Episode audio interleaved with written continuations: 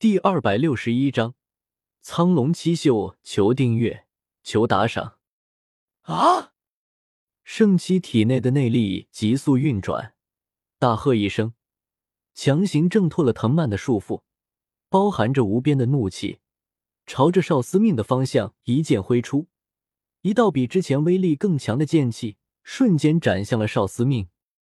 万叶飞花留在少司命身前。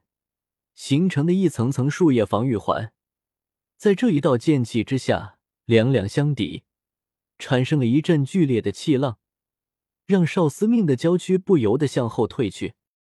没事吧，小一？急速向后退去的少司命，突然感觉自己落到一个温暖的怀抱中。少司命为之一惊，正准备动手反击，一道熟悉的声音传来，让他放弃了抵抗。少司命转头看去，只见抱着自己的是一位头戴斗笠、身穿黑袍的男子。不过少司命因为非常靠近的缘故，所以很轻松就能看到斗笠下那张熟悉的面孔。除了萧邪，还能有谁？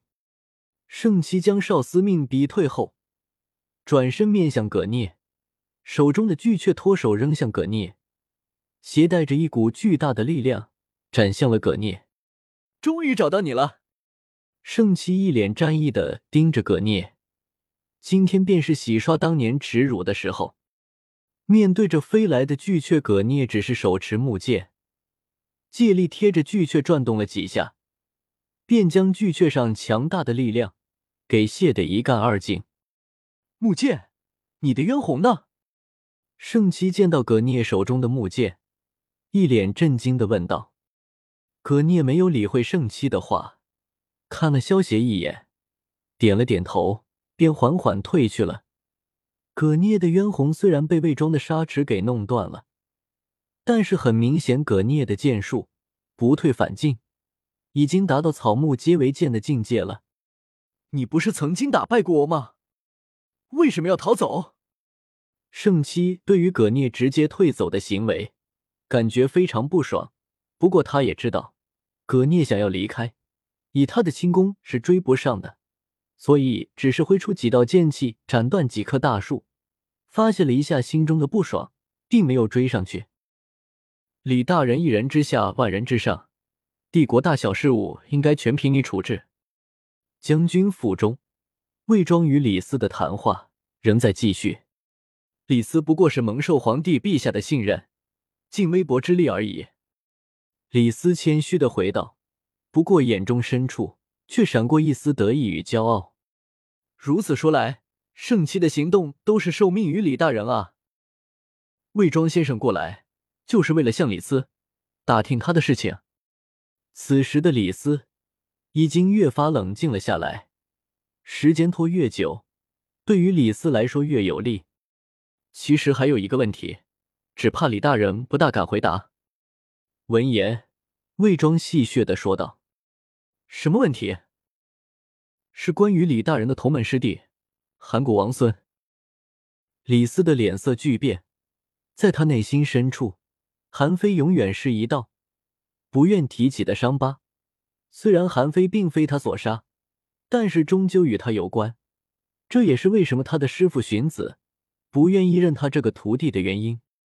韩非的死因究竟是什么？我知道你与韩非曾经是朋友，李斯不愿意谈起这个话题，想要转移这个话题，这并不重要。魏庄却不愿意就此放过他，淡淡道：“但这已经是陈年往事，相隔多年，实在是……”听到这话，魏庄眼神一凝，一道剑光闪过，手中的砂纸瞬间出鞘。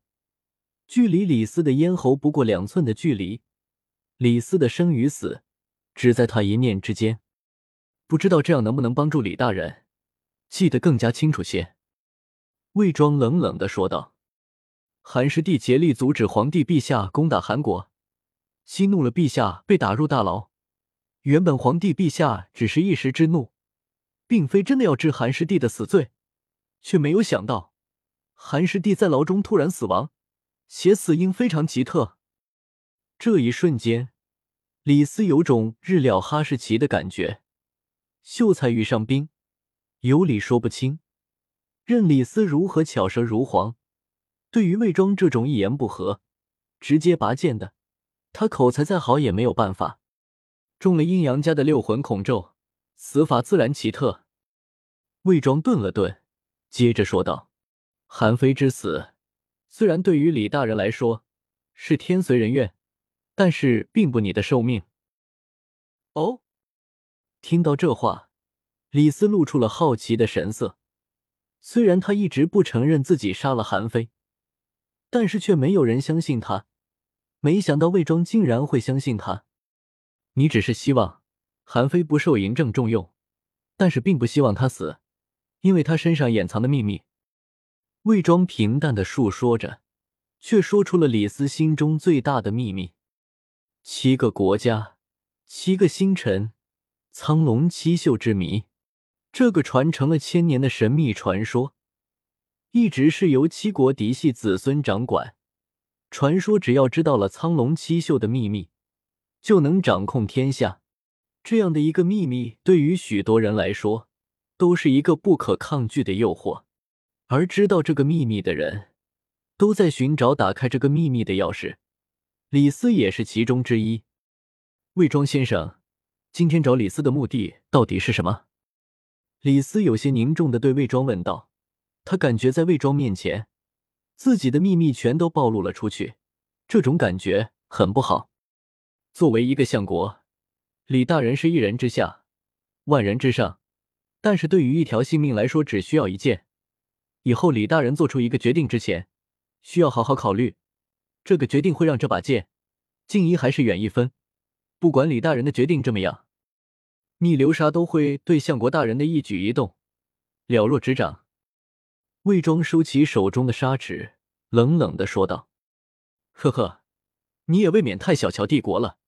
任你逆流沙有通天本领，我倒想知道你如何在我身边重重守卫的铁骑之内安插眼线。”李斯有些不屑的说道。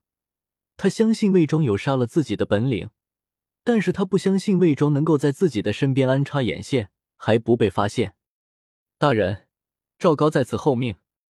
门外突然传来赵高的声音。李斯听到这话，露出了得意的笑容。赵高身边永远跟着六剑奴，从不离身。现在主动权已经渐渐落到他的手中了。如果李斯渐渐不出声回应，那么赵高他们肯定会觉得不对，可是李斯还没有得意多久，背后突然一冷，一阵有些沉重的呼吸声传来，让李斯浑身一凛。接着，身穿黑袍的黑麒麟缓缓越过李斯，变成李斯的样子，在李斯的注视下，走到了门口，三两下就打发了赵高。我希望你活着，因为你对我还有利用价值。魏庄不再理会一脸震惊的李斯，带着黑麒麟转身离开了。呼！魏庄和黑麒麟离开后，李斯有些颤抖的拿出手帕，擦了擦额头上的冷汗。能够让他产生这种恐惧和无力感的，天下只有三个人。第一个自然是皇帝嬴政。李斯虽然身为相国，但是生死也在嬴政的一念之间。第二个人就是登天楼的楼主萧协，萧协的危险是无法无天，永远别用自己的想法去猜萧协的想法，尤其是上次他接受嬴政的命令，去跟萧协讨要报纸的生产方法，结果差点被慕容凤和慕容皇杀了。讨伐登天楼一战，五万黑甲军全军覆没。嬴政却没有再次发兵攻打登天楼，已经是变相的服软了。至少在没有搞清楚登天楼的底牌之前，嬴政是不会再次出兵攻打登天楼的。从这一点上来说，萧协可能被嬴政还要危险。反正李斯是不想再去面对萧协了。